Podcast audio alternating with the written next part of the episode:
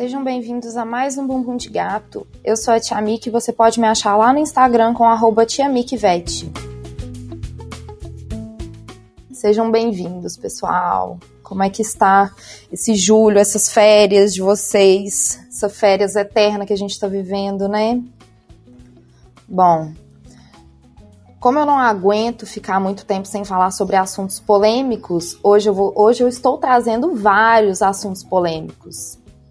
E eu já vou começar o programa falando de pulga. Gente, pulga é um super vilão da medicina felina. Que é isso, Chamik? Pulga? Gato pega pulga? Pega, gente. Ah, mas eu moro em apartamento. Pega, gente. Pega pulga, sabe por quê? Porque o seu vizinho tem cachorro. E o seu vizinho não tem cuidado com as pulgas no cachorro. Porque a pulga no cachorro, ela pode até trazer problema, mas pro gato, ela traz um super BO. Então não pense que se porque você mora em apartamento, seu gato não tem contato nenhum na, com a rua, não pense que ele não vai ter contato com pulga, porque em algum momento da vida dele ele pode ter contato com pulga. E hoje eu vou te explicar o porquê que muitas vezes quando você vai levar o seu gato na clínica para fazer um check-up, ah, porque ele tá com febre, ele não tá comendo bem, o veterinário vai, vai falar assim: a gente vai fazer um, um exame de micoplasmose. Aí você não sabe o que, é isso, você não sabe o porquê que ele vai fazer isso. Eu vou te explicar esse super vilão que é causado pelas pulgas e algumas outras coisinhas também. Mas esse, esse tal do micoplasmose é uma coisa muito recorrente e eu resolvi trazer aqui justamente porque é uma coisa que a gente vê muito na clínica felina e que muitas vezes muitos dos veterinários que cuidam de cachorro e gato esquecem desse pequeno detalhe. Bom, mas vamos lá no início, né? A pulga é quem vai transmitir essa micoplasmose. E o que é essa micoplasmose? Ela é uma bactéria que parasita as células sanguíneas. E essa bactéria ela vai destruir as células sanguíneas. E aí o que, que vai causar? Anemia. Então, muitas vezes o seu gato tá anêmico e ele não é FIV, não é FeV, não é nada. Ai, por que, que meu gato tá anêmico, né? Aí o veterinário fica lá, uai, mas por que, que ele tá anêmico, né? Micoplasma, gente. E muitas vezes o gato ele nem chega a ficar anêmico num nível muito é, grave, especialmente se a gente descobre antes, fazendo teste. Então, seu gato chegou na. tá, ó, ah, tá, tá meio paradinho aqui, tá. Não sei se tá com febre, porque eu não consigo medir em casa. Ele tá se alimentando mal. Hum, vou levar no veterinário. Aí chega lá, vamos fazer um exame. Não tem tanta coisa assim, tanta alteração, mas ele tá, tá meio mal. E aí o grande erro é quando não faz o teste do micoplasma. E como é que é esse teste, né? Esse exame? Você vai pegar uma, uma amostra de sangue da orelha, que é a extremidade. Então essa bactéria, ela, ela gosta de ficar nas extremidades, então é fácil da gente achar ela em ponta de orelha. A gente vai pegar uma amostra desse sangue na ponta de orelha, vai fazer um raspado e vai pedir o teste de micoplasma. Então, se dá positivo, a gente já mata o diagnóstico aí, já entra com tratamento e não corre o risco do seu gato ficar com anemia, né? Agora, quando você não faz o teste de micoplasma, você não vai saber, né? Então, gente, se você tá indo numa clínica é, que não é tão especializada em gato assim, e você tá escutando esse podcast, seu gato tá meio amuado, faz o exame, pede, fala, ah, eu gostaria de fazer o exame de toxoplasmose eu gostaria de fazer o exame de micoplasma. E essa praguinha, ela é transmitida por pulga e é tão mais comum do que vocês imaginam.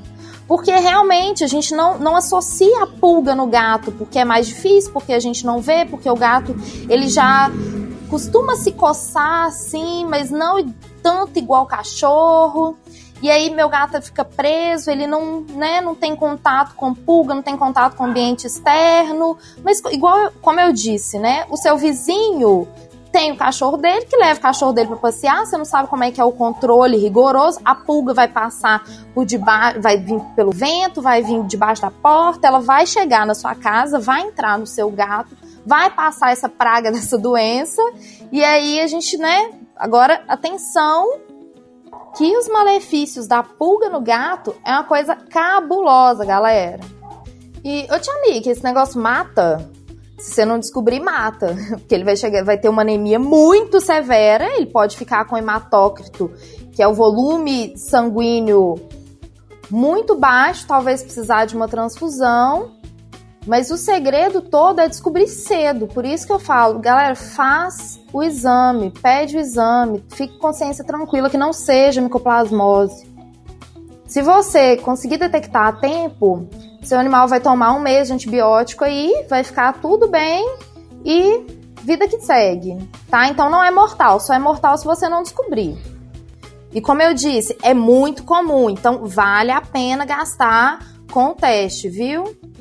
Bom, outras duas coisas que são muito importantes para o gato é alergia. A pulga dá uma alergia, o gato ele é muito inflamável, já falei isso, ele fica alérgico a várias coisas. Então a pulga pode causar alergia e pode desencadear umas doenças autoimunes também. Existe uma específica do gato, só o gato que tem isso, até onde eu sei, tá? Que chama granuloma eosinofílico.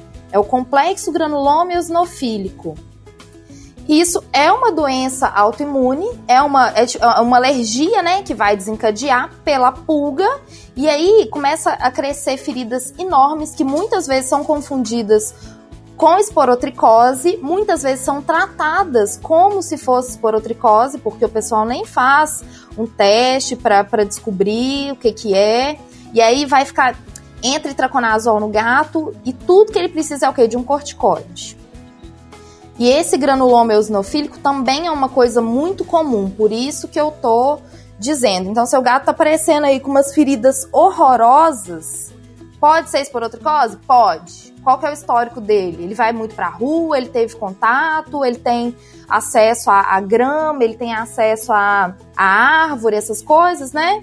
Não, não tem. Ele é um gato de apartamento. Hum, vamos investigar. A gente sempre tem que ver o histórico, como é que é a rotina e a vida desse animal para fazer parte do diagnóstico. Então, se o seu gato apareceu com a ferida aí na sua casa, gente, por favor, não surta achando que é esporotricose, porque às vezes não é. Esse complexo granuloma eosinofílico é uma coisa comum, tá? E uma coisa que você pode observar é na região da boca tanto a parte de fora quanto a parte de dentro pode ter algumas lesões características desse granuloma, tá? No ano passado, a gente atendeu uma senhora lá no Hospital Veterinário da Newton Paiva, que tava, tinha vários gatos e estava tratando para esse protricose, tinha sei lá quanto tempo e o gato não melhorava e era tipo assim, dois irmãos. E aí, quando a gente foi ver, a lesão era muito característica. A gente fez o imprint na hora, para né, procurar no microscópio para ver se poderia ser esporotricose. A gente achou o quê? A gente achou eosinófilos, que são as células que, que atuam nessa doença. Já conseguimos fechar o diagnóstico aí mesmo. Graças a Deus achamos microscópio. Nem sempre a gente consegue achar no microscópio assim de cara. Já entramos com corticoide, assim, com uma semana a ferida já estava muito melhor. E ela estava tratando para esporotricose há mais de seis meses e não tinha resultado, porque aquilo não era esporotricose. Mas então é isso, não vou falar mais tanto para não ficar tão técnico esse episódio. Se vocês tiverem alguma dúvida sobre essas doenças, pode me chamar lá no Instagram, arroba Pode mandar mensagem sempre, pessoal, tá bom? Eu respondo com o maior prazer. E eu cheguei a perguntar. Uma amiga minha que costuma ter muitas dúvidas. Daniela, um beijo, muito obrigada por ter participado. E como eu sempre digo, a dúvida de um pode ser a dúvida do outro. Normalmente é, inclusive. Então eu vou responder algumas perguntas que ela, que ela me fez, tá? Quando a gata já tem mais de dois anos de idade, é possível uma castração segura? Bom, o que, que vai fazer de uma castração ser segura? Primeiro, o estado de saúde da sua gata que tem dois anos de idade. E não porque ela tem dois anos de idade, ou tem seis meses, ou tem um ano, tem cinco. Isso não vai interferir na segurança da castração. Vai depender do estado de saúde dela e do local que for realizar, né? Se eles tiverem um protocolo adequado, bacana, né? Acompanhar o pós-cirúrgico, anestesia, essa questão toda. Não vou entrar em detalhes porque eu não mexo com cirurgia. Mas o que vai fazer de uma castração ser segura são esses dois fatores e não, não tem nada de não ser seguro porque já tem dois anos de idade. E aí ela perguntou logo em seguida o que que faz para acalmar uma gata no cio. Sabe o que, que você faz? Você castra! Castra, gente, pelo amor de Deus. Ai, mas Mickey, eu não tenho 600, 700 reais pra uma castração. Gente, tudo é conversado. Pode ser que na clínica que você conhece não faça uma castração mais em conta. Procura, pessoal. Tem muita clínica que faz castração mais em conta, muita clínica que tem algum contato de ONG, qualquer coisa, pergunta uma ONG que você conhece, aonde que você sabe que eu posso castrar com preço mais em conta. Sempre tem alternativa. Uma alternativa boa que eu já falei também, faz um cofrinho, coloca um real por dia, tem uma poupança para o seu animal, porque uma hora você vai precisar. E aí não tem como jogar na rua, não tem como doar, porque a gente não doa gato, a gente não doa cachorro, a gente pega a responsabilidade, a gente cuida como filho. E já aproveitando, falando aqui, se você tem um, tem um animal adulto e já quis doar, precisou doar, gente, não me manda mensagem. Não manda mensagem falando assim, Mickey, eu preciso, preciso doar porque eu vou mudar de casa, porque eu vou mudar de país, porque não sei o que. Gente, isso é uma covardia. Isso é uma covardia com o animal, principalmente, e é uma covardia comigo também, porque eu não tô aqui para defender tutor, não. Eu sou advogada dos animais. E eu acho uma covardia, eu acho uma falta de respeito com a vida, uma falta de respeito com o sentimento, com o carinho que o animal tem. Então, por favor, se você é esse tipo de pessoa, seja para lá. Fale com seus amigos, mas não manda mensagem para mim não, porque isso destrói meu coração. Inclusive, nesse momento, a gatinha aqui da casa da minha mãe veio me dar carinho. E essa gatinha foi de uma ninhada de uma gata que eu resgatei há muitos anos atrás. E ela era a gatinha mais fraquinha, ela era a gatinha menorzinha. Ela foi adotada e devolvida, sem motivo nenhum. Porque muitas vezes vocês não têm aquela paciência de esperar o animal se adaptar e vocês se adaptarem com eles também. E hoje em dia, essa gordinha aqui, eu chamava ela de puro osso que ela era muito pequenininha mesmo, muito fraquinha, e ela tá uma bolinha. É, meu amor, agora ela é puro gordo. E é uma gatinha super saudável, super carinhosa, que tá com a gente há muito tempo. Então, obrigada por ter devolvido, tá? Porque quem perdeu foi você, ser humano, que devolveu essa gatinha maravilhosa. Bom, fugi um pouco aqui da pergunta, né? Então, Daniela, castrar. Você quer acalmar sua gata? Castra vai ligando para os lugares, perguntando: você sabe aonde que tem castração mais barata e não sei o que. Alguém vai te dar alguma informação que vai te servir qualquer hora. E se você que chegou no podcast aqui quiser saber mais sobre a minha opinião de castração, vai lá no segundo episódio do podcast que eu falei um episódio inteiro sobre isso. Bom, próxima pergunta. Existe uma vacina mais importante que as outras ou todas têm o mesmo nível de importância? Essa parte da resposta pode ser que conte muito a minha opinião pessoal sobre isso, tá? Gente, protocolo de vacinação é uma coisa muito individual. Existe protocolos específicos, mas é, é uma coisa muito pessoal, muito de cada animal. Tem que ser, tem que ser avaliado várias coisas. Então, eu, como Micaela, eu digo que a V5 é a vacina mais importante, independente de qualquer coisa. Ela é a que pega mais, mais doenças. Existem muitos estudos, muitas opiniões diferentes sobre dar ou não dar a V5, quando que você vai dar, quando que você não vai dar a vacina. Então a minha opinião é sempre dar a vacina V5, sempre. Uma coisa que é muito comum na clínica é assim: chega o tutor fala, ah, é, eu não tenho dinheiro para testar contra a FeLV, né? So, é, testar a FeLV e vacinar. Aí o pessoal vai lá e dá uma V3, dá uma V4. Gente, por via das dúvidas, dá a V5. Porque o, o vírus da FeLV ali, que está presente na vacina, ele não é capaz de causar nada mais grave no gato, mesmo se ele tiver a FeLV. Isso tem estudos recentes, tem muitos veterinários com muito nome que tá falando isso. Vamos padronizar essa vacina V5 no Brasil, porque é muito, são muitos casos de febre positivo, porque a gente tem essa mania de vacinar com outras outras vacinas. Vamos vacinar de qualquer jeito, tá? Assim, mas é, repito de novo, cada animal tem é, é uma situação individual. Mas para mim, eu, Micaela, eu, por mim, eu sempre vacinarei com a V5, beleza? Bom, vamos para a próxima. Qual o melhor ambiente para a criação de gatos? Apartamentos ou casas? Ou não tem diferença?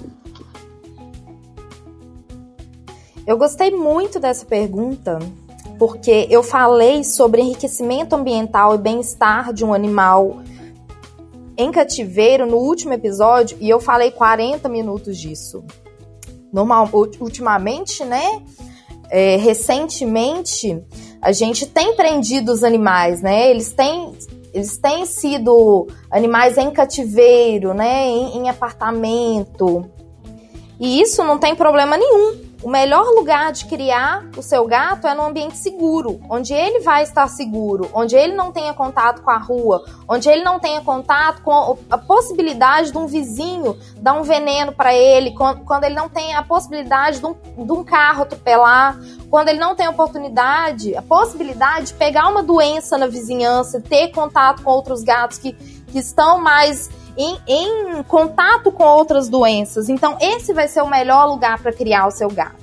Agora, você pode interferir muito nisso. Você pode fazer o seu ambiente, independente do tamanho que ele for, o lugar, o melhor lugar para o seu gato. E isso quer dizer muito em relação ao manejo ambiental. Então, como é que você vai lidar com o ambiente como é que você, o que, que você vai proporcionar para o seu gato dentro da casa, dentro do espaço que você tem?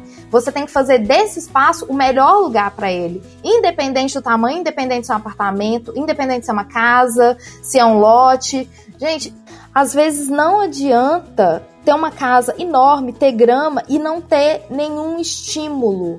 Porque o gato, ele não vai gostar só de ter espaço, ele precisa de estímulo. Então procure sempre os estímulos. Volta lá no episódio anterior, anota tudo que eu falei e tenta colocar em prática, porque esse vai ser o melhor lugar para criar o seu gato. Bom, vou responder a última pergunta, porque esse vai ser um episódio mais curtinho. E ela perguntou se tem como haver uma boa convivência entre cães e gatos. E com certeza, sim, claro, com certeza. Eles vivem muito bem, muito, muito bem. A questão de adaptação seria a mesma de, de gato com gato, de gato com humano. Tudo é questão de paciência, de como que você vai introduzir, né? De, da personalidade de cada um. Mas no geral, eu tenho muita experiência boa com cães e gatos. Vou até contar uma historinha aqui que a gente adotou uma uma gata, né, que tava prenha, e aí ela teve os filhotinhos, que inclusive era a mãe da Puro Osso, que eu falei mais cedo aqui. E ela não era uma mãe tão dedicada, digamos assim, né? A Puro Osso foi crescendo, voltou para cá, e na mesma época a gente adotou uma cachorra que era, já era mais velha. Já era até castrada e essa cachorra não gostava muito de gato. Inclusive, ela chegou a pegar alguns gatos da minha casa, sabe? No início. E aí, por algum motivo, essa cachorra e a Puro Osso se apaixonaram até hoje. Já tem muitos anos a Puro Osso acha que essa cachorra é mãe dela. e ela ficou muito tempo mamando na cachorra. Gente, eu tenho um vídeo disso que é inacreditável, porque a cachorra começou a dar leite. De verdade, mesmo depois de castrada. E a Puro Osso ficava mamando na cachorra. Ficou muitos anos isso. Hoje em dia ela deve ter uns três anos e meio, quatro anos, e ela estava procurando mamar há pouco tempo. Mas graças a Deus o leitinho já, já secou, porque, coitada, a cachorra tá velha. Imagina ficar dando leite para gato. Mas isso acontece, pode procurar, tá? Se eu não conseguir é, colocar esse vídeo no Instagram, pode procurar no YouTube, porque tem. E é muito bonitinho, é muito engraçado. Tinha uma cachorra também na fazenda do meu avô há muitos anos atrás que ela não conseguia ter filhote, ela era uma cachorrinha muito pequenininha. Então ela cruzava, ficava prenha e perdia todos os filhotes. Essa cachorra adotou os gatos da fazenda. Então você dava um pedaço de pão para a cachorra, ela ia correndo procurar o gato para dar o pedaço de pão para ele. É muito fofo, gente. Que isso? Tenham sim. Se você gosta de cachorro, gosta de gato, tem um ambiente legal para ter os dois, sim, faça adaptação, dê companhia, é muito bacana. E se você tem cachorro e gato que se dão super bem, me manda foto lá no Instagram. Agora, para finalizar, eu vou dar um puxão de orelha em vocês.